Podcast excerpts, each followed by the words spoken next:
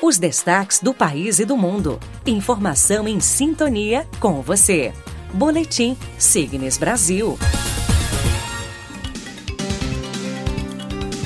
Quinta-feira, 31 de agosto de 2023.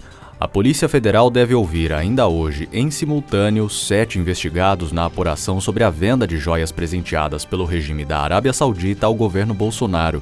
Dentre eles estão o ex-presidente Jair Bolsonaro e sua esposa Michele e militares ligados ao gabinete na época da viagem em que os presentes foram dados.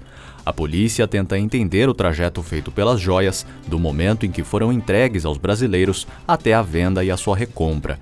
Na semana passada, Jair e Michele tiveram os sigilos fiscal e bancário quebrados, também como parte das investigações. O desemprego no Brasil registrou um novo recuo no trimestre encerrado em julho e caiu para 7,9%.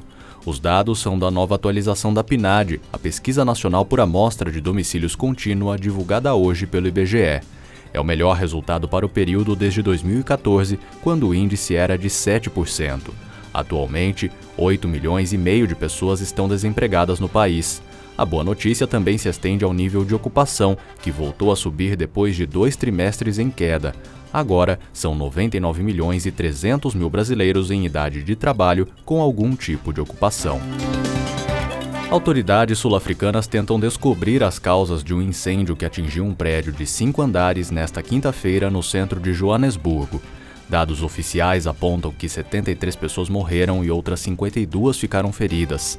De acordo com o porta-voz do Serviço de Gestão de Emergências, o fogo começou durante a noite e grande parte das vítimas morreu intoxicada por inalação de fumaça.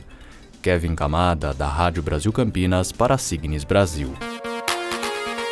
Boletim Signes Brasil.